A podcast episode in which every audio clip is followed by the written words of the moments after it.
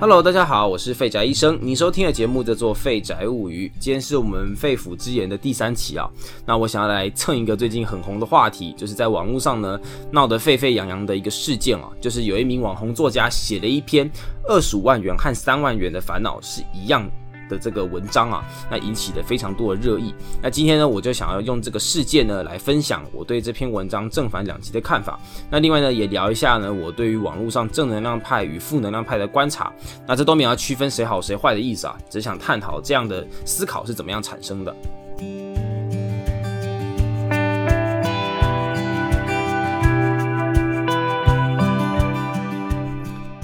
那可能有些人还是不知道这篇文章啊，那我就，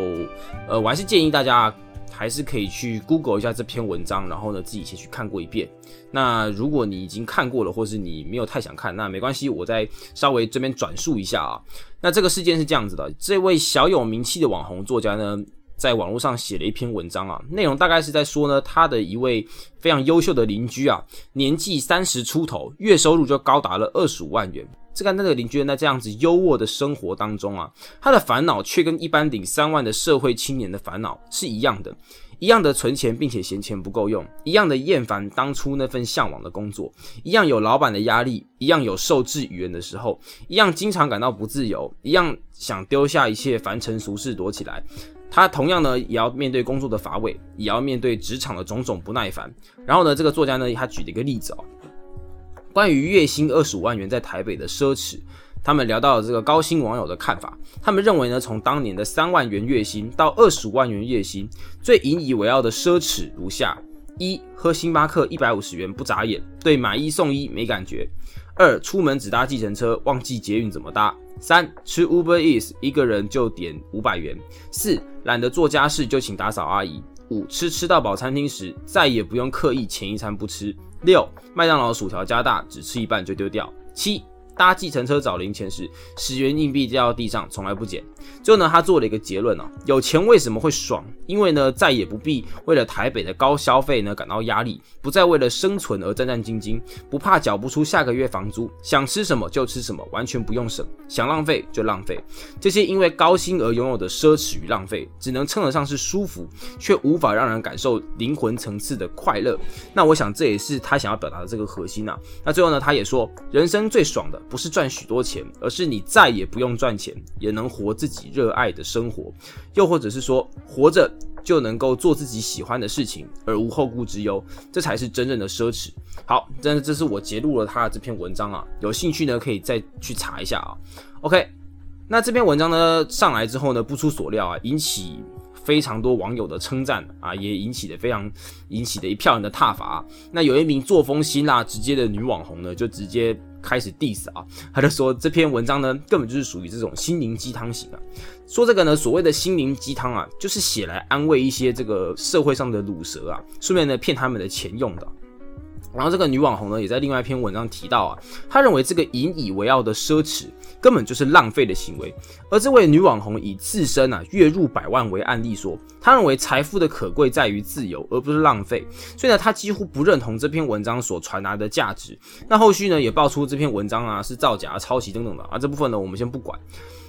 那其实呢，这类纠纷呢，我们时常在网络上呢也看得到啊。那么先说我自己个人对于这两方言论的看法。首先呢，这篇文章我认为它其实并没有反对者说的这么的不堪啊。那我个人觉得呢，这篇文章其实它要传达的核心便是心灵的充足更大于肉体的满足。那这部分呢，我想呢，虽然是有一些老套是没错了，但是我觉得它其实叙述能给人有共鸣的点在于，它试图告诉大家，我们因为消费能力的不足而造成自己的不快乐。是一件不好的事情，毕竟有钱人的人生呢，也是充满了大大小小的烦恼，甚至有些烦恼呢，是跟我们完全是一模一样的。这样的言论呢，我觉得其实是挺好的，因为呢，在现在这个消费主义盛行的时代啊，我们很容易将消费能力与快乐挂上等号，而这样的言论呢，会让我们更实际的去面对自己。此时此刻不有钱的我，难道就失去了快乐的真正权利了吗？那这是我自己的理解啊。那我也算是，那我觉得也算是符合这个世代的这个潮流，因为呢。大家不知大家知不知道有一个名词呢，叫做落魄贵族？那这个这个名词是从这个中国对岸传过来的。那在中国呢，这个词叫做精致穷哦，就是精致的贫穷啊。那写的是蛮传神的。那指的就是，呃，最近有一些人呢，就是满身名牌，但是户头空空的一种社会现状啊。那其实我认为呢，这就是现代人呢，有太多人太喜欢以消费或外显的价值作为生活核心的现状。而这位作家呢所写的，我认为正是针对这类现状所提出来的一种反思，所以我认为它的核心大致上还是蛮好的啦。当然呢，这篇文章呢也有一个不甚推敲的部分啊，就是呢它基本上就直接将有钱人贴上了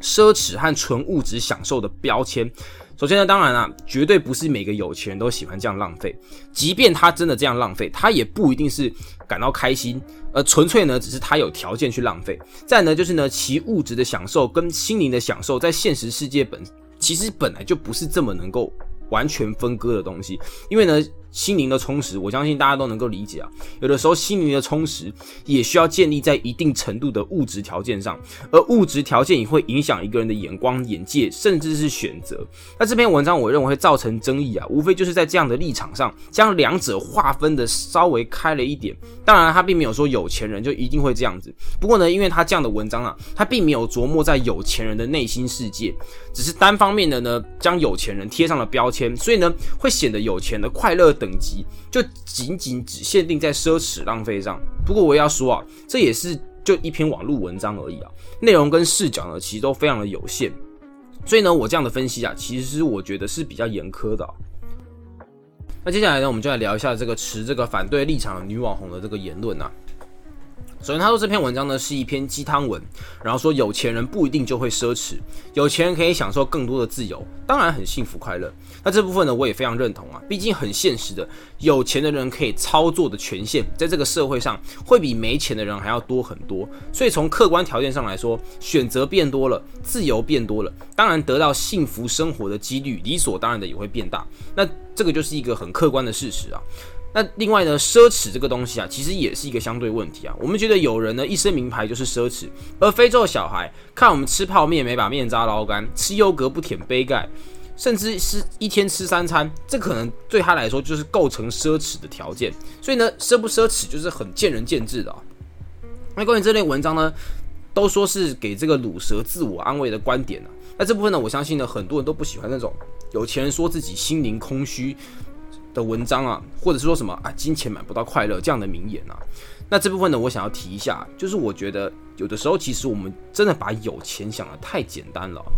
有钱虽然能够给予你更多的选择，但是呢，却不一定会给你选择的眼光。所以其实呢，那些看起来很欠揍，什么金钱买不到快乐，有钱不一定幸福，其实呢，这些话呢，说真的还是有几分道理的。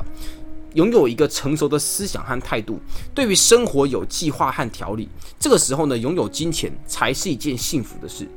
那接下来啊，就是关于这个心灵鸡汤的部分啊。那这边我要想要表达一件事，就是我觉得没有一篇文章或是一本书的道理都是完美的，因为人性呢千千万万种。今天一篇文章、一本书，很多时候就是只能用有限的角度去传达一件事情。那其实呢，我们只需要看这篇文章所创建的世界观跟逻辑是否合理就行了。我对心灵鸡汤的看法是比较开放的啊，因为我个人的意见是，如果心灵鸡汤能够有效的荼毒一个人的话，那这个人的本身。应该也是很有问题，因为呢，我们在吸收任何资讯的路程，本来就是要不断的去观察、去比较。那盲目的相信某一种单一片面的理论，本身就是一件非常有问题的事情。所以呢，我自己是觉得，我只要 get 到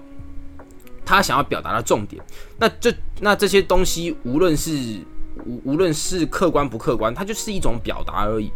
那无论是今天这位作家或是网红啊，其实我觉得呢，这都是这个民主思想的一个可贵啊，就是呢多方刺激，那双方站在不同的角度，就可以互相弥补对方的缺乏。那我们自己也需要调整啊，不要一直去期待呢一个简单明了的答案，尤其是关于人生的。那我自己呢是一个比较中庸思考的人，那我觉得只要不抵触到人民自由、民主或者是他人的权益，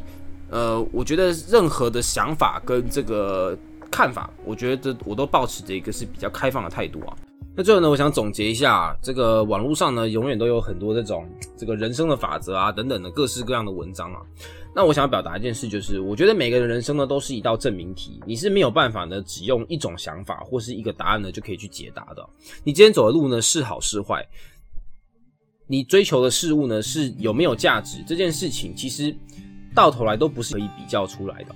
那这个呢结论呢，我相信其实很多人都懂啊，但是往往面对这个价值观的冲击的时候，我们就会忘记啊。那因为可能呢，我们的父母啊，或长辈或社会一直在灌输我们某一种价值观，但我们当碰触到别人的价值观的时候呢，就会有很多冲击，还有比较。那这也很正常啊，因为我们人呢，就是一个会不断的去比较跟观察的这个种类物种。那我们，但我但我觉得，其实最重要的事情是，我们要记得，只有。我们有很多时候价值观有没有一件事情有没有价值，那个赋予的对象其实就是我们自己啊！不要为了想要这个面面俱到，到后来呢，我们就周旋在各样的价值观里面，最后我们就迷失在当中。那最后呢，这就是我的看法。那就谢谢大家。如果有任何的问题或想法，欢迎呢都可以寄信，然后到我的频道留言来跟我讨论。那我们今天呢就聊到这边，谢谢大家。我是废宅医生，我们下次再见，拜拜。